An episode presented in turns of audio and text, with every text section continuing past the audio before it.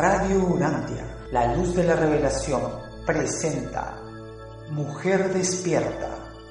Conversaciones que inspiran a mujeres y hombres a trabajar en conjunto y desde el amor.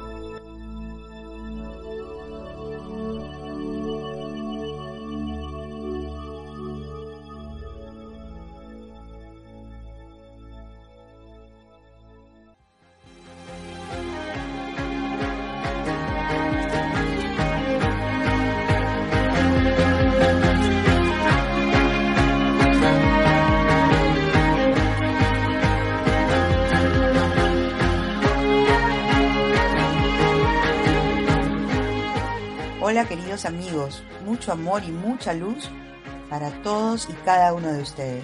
Bienvenidos a Mujer Despierta.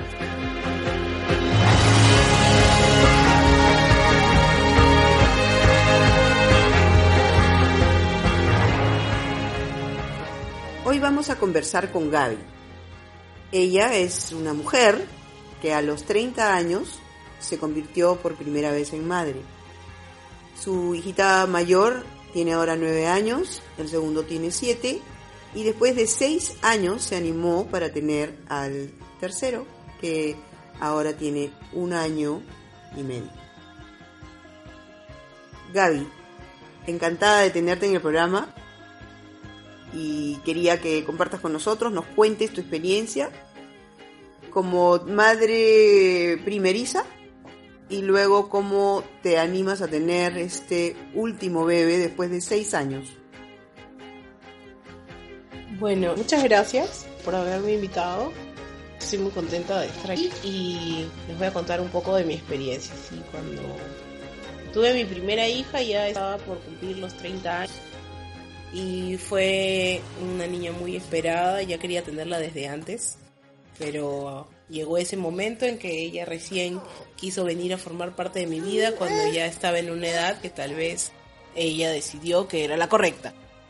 En cuanto a la madurez que tenía yo que tener para poder asumir el reto de la maternidad, que no es nada como te lo pintan, como te lo dicen, cada uno lo vive de forma diferente y tiene mucho que ver también de la manera en que tú hayas vivido tu niñez y como haya sido tu madre y tu padre contigo, porque eso se, sí se va a ver, pero cuando tú tengas tus hijos. Ese, ese va a ser el único momento. Bueno, con ella me di cuenta de que vida un poco más complicada de lo que yo pensé, pero me llenó, me llenó mucho.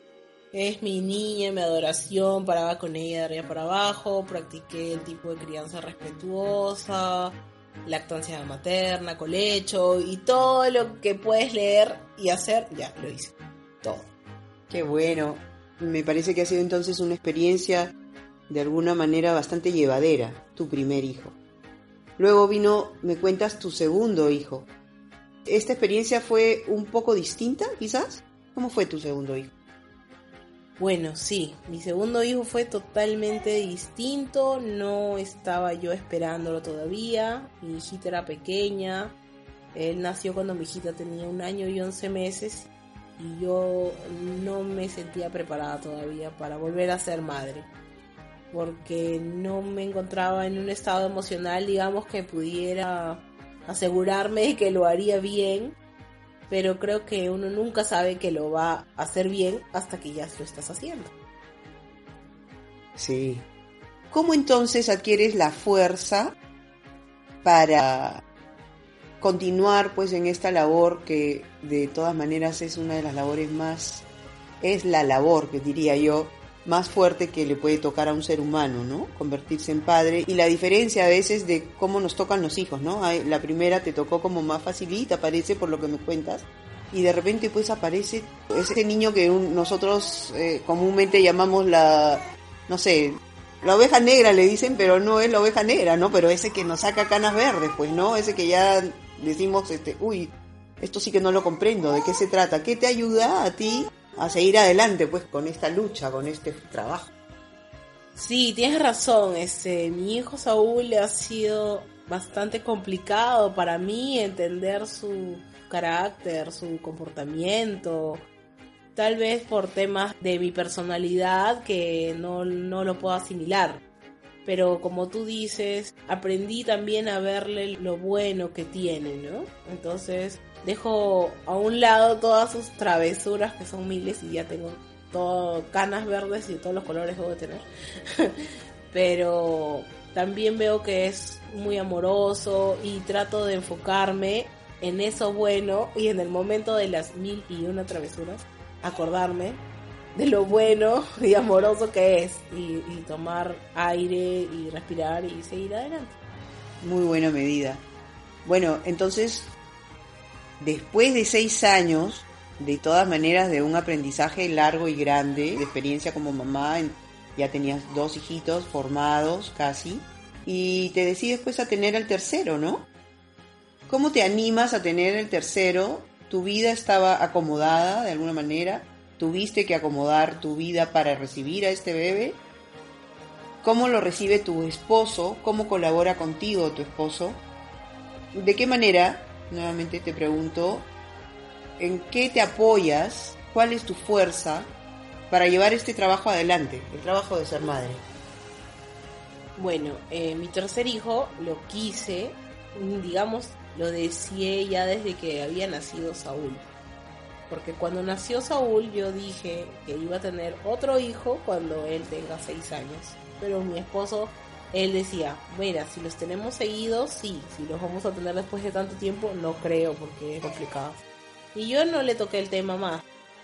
Pasó el tiempo y bueno, creo que Dios me lo concedió porque en verdad yo sí ya estaba intentando y no salí embarazada.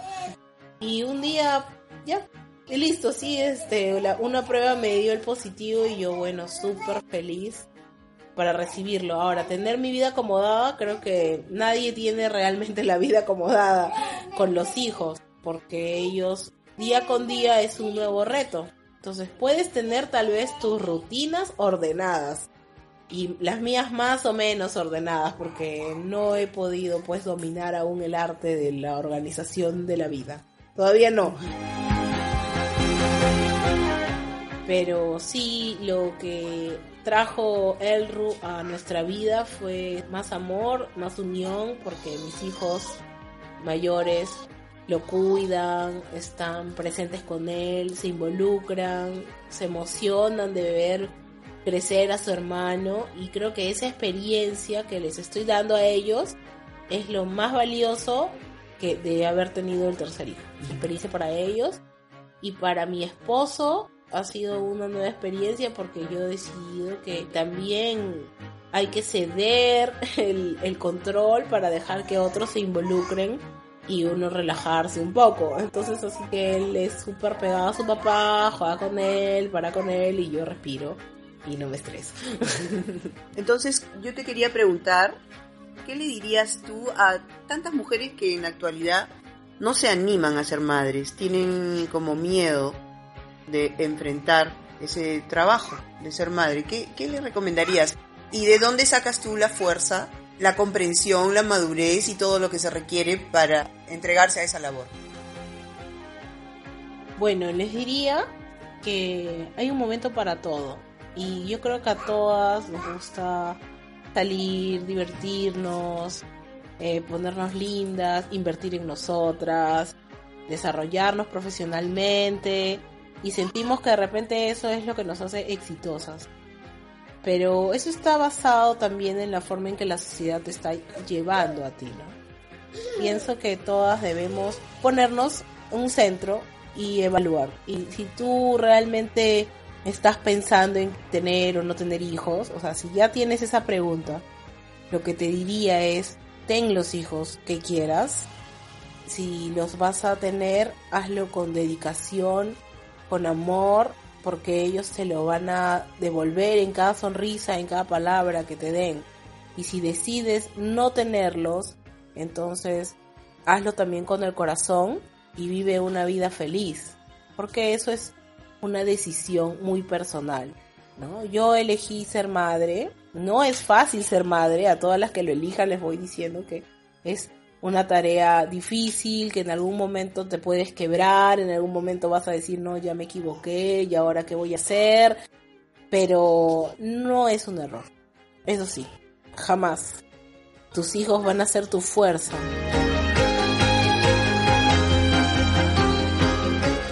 Entonces, todos los días van a asumir retos, va a ser difícil, pero ¿de dónde saco mi fuerza? Y eso es lo que me motiva a, seguir. Lo saco de, del Padre, así nada más. Desde que leo el libro hasta ahora, no he necesitado más libros de autoayuda, gracias a Dios, porque si no me hubiera gastado demasiado dinero. Pero con el libro Durantia para mí ha sido una guía porque las palabras que encuentro ahí o las emociones que llenan mi corazón cuando lo leo me hacen saber que yo puedo hacer las cosas, que adentro de mí está la felicidad y que tengo que poder irradiarla, porque ahí está. Entonces, cuando tú realmente eres feliz, haces, haces feliz a los demás. Y no, no esperes que te hagan feliz, ¿no? Que creo que ese es el tema ahora porque fracasan los matrimonios, las familias se, se destruyen. Porque siempre estamos esperando que nos den, que nos den, que nos den, que nos den. Y si no nos dan, no, esto no funciona, no, mejor ya pasamos la hoja de éxito.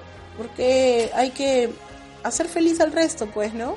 Y ahora, si el resto no se siente feliz contigo y tú estás dando el 100, de repente va a ser feliz lejos de ti, ¿no? Tampoco no hay que aferrarse a las situaciones. Así como no te aferres a las situaciones de es un momento que, que tus hijos de repente te abruman, pasa, igual en el matrimonio. Y yo considero que la maternidad va ligada también a la formación de la familia. Entréguense a sus hijos y van a tener retribución emocional, eso sí se los puedo decir, ¿no? Habrán momentos difíciles, pero hay momentos mejores. Por supuesto que sí, Gaby. En realidad te felicito pues porque puedo observar a través de todo lo que me cuentas que eres pues como un ejemplo de madre, ¿no? Y estoy segura que pues las recompensas que vas a recibir de toda tu generosidad seguramente serán muy grandes. Me cuentas que eres lectora del libro Durantia y que en el libro encontraste de repente muchas veces respuestas a preguntas que de repente no encontrabas así nomás por ahí. Y eso te ha ayudado de alguna manera a entender mejor las cosas de la maternidad. Mira, sí, me siento alabada por lo que me has dicho. Imagínate, ejemplo de madres así. Jamás imaginé que me pudieran decir alguna vez en mi vida.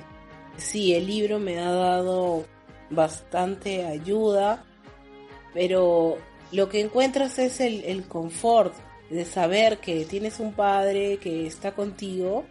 De repente muchas madres crían solas a sus hijos lejos de sus familias o algunas no les quieren dar problemas a sus padres, no tienen a quién recurrir y no saben cómo asumir todo este tema de, de la maternidad y sus conflictos, pero es bueno que sepan que el padre está con ellas, ¿no? Que las está mirando, y que está ahí esperando que voltees los ojos y te das cuenta que hay alguien que te está amando y que ese amor que te da también lo puedes dar.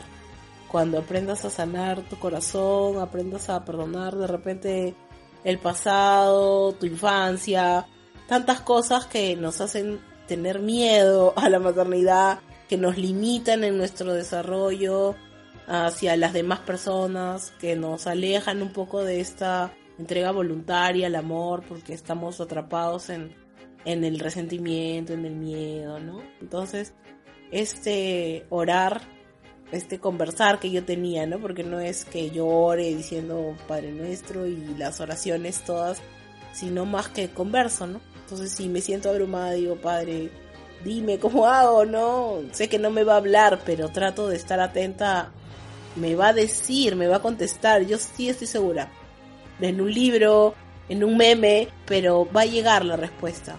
Tal vez no llegue en ese instante que la necesito, tal vez llegue una semana después, cuando esté tratando de salir de la situación, pero va a llegar. Y cuando llega la respuesta, tu corazón se va a sentir tan dichoso que va a ser un aliento para seguir avanzando. Lindo, Gaby, muy motivador tu mensaje.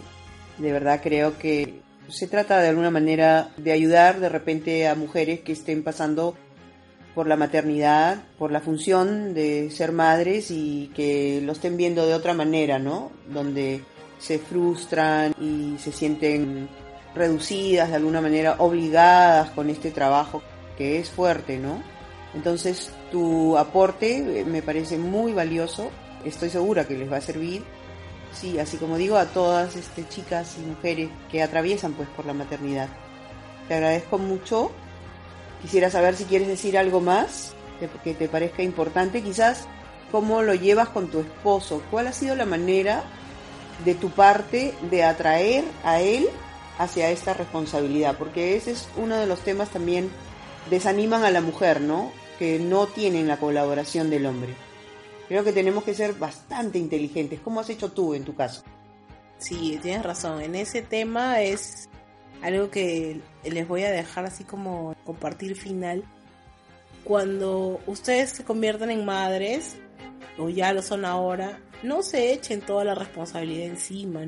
No hay que ser totalitarios, no somos solos en el mundo, ¿no? Si tú has elegido un compañero, ve la manera de involucrarlo en la crianza. Sé que tal vez uno está abrumada y pide las cosas algunas veces de manera no positiva, pero cuando dejes fluir esa situación y los dejas simplemente ir hacia el padre, el padre se va a desarrollar. No es que uno tenga que enseñarle al padre a ser padre, simplemente hay que darle la oportunidad al hijo de compartir con el padre. Y eso hace que el esposo se involucre a totalmente porque el hijo lo busca, el hijo lo requiere y el padre nace ahí, digamos, ¿no? No es solo el esposo, sino que ahí va a nacer el padre. si tú estás con tu hijo, solo tuyo, tuyo, ese padre no va a nacer jamás. Suelten, suelten. Lo alejas, pues, ¿no? Verdaderamente, ¿ah? ¿Qué, qué manera tan inteligente. Solamente permitir que el niño se atraiga hacia el padre y esa responsabilidad va a nacer desde él. Claro, nada más, así de sencillo, mira, qué bonito, qué interesante.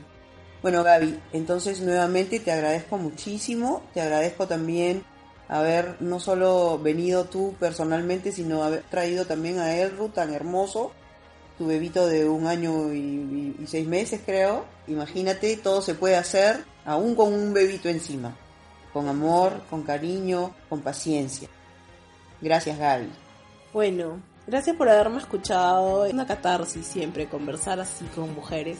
Nos ayuda, tengan amigas, llámenlas, escríbanles por Facebook, te háblenles por WhatsApp, conversen, no están solas, no están solas, mamis. Sí, están con los hijos todo el día, se pueden abrumar, pero estamos todos los demás. Y ahí estamos esperando. En algunas páginas encontrarán a personas que quieran tener amigos, hay comunidades, tantas cosas para acompañarnos y aprender. El camino es largo, el viaje es grande y tenemos ahí al Padre con nosotras. Disfruten, disfruten el viaje porque no se repite. ¿ah? Muchas gracias, Gaby.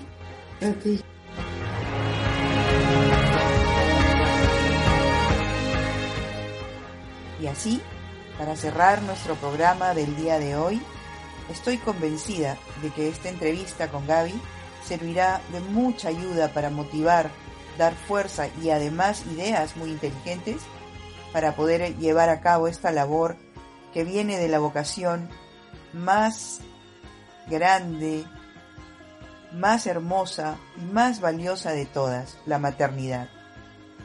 Muchísimas gracias, que el amor nos acompañe y nos guíe siempre. Hasta nuestro próximo encuentro.